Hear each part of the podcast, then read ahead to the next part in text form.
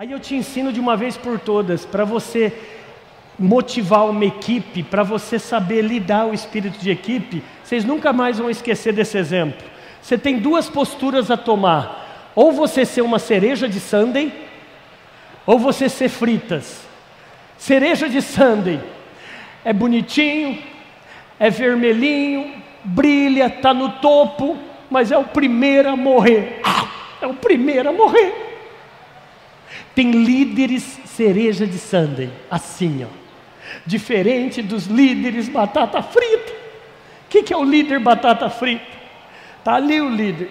Ele sabe onde está quentinho, ele sabe onde está salgadinho, e até na hora de morrer, morre apertadinho.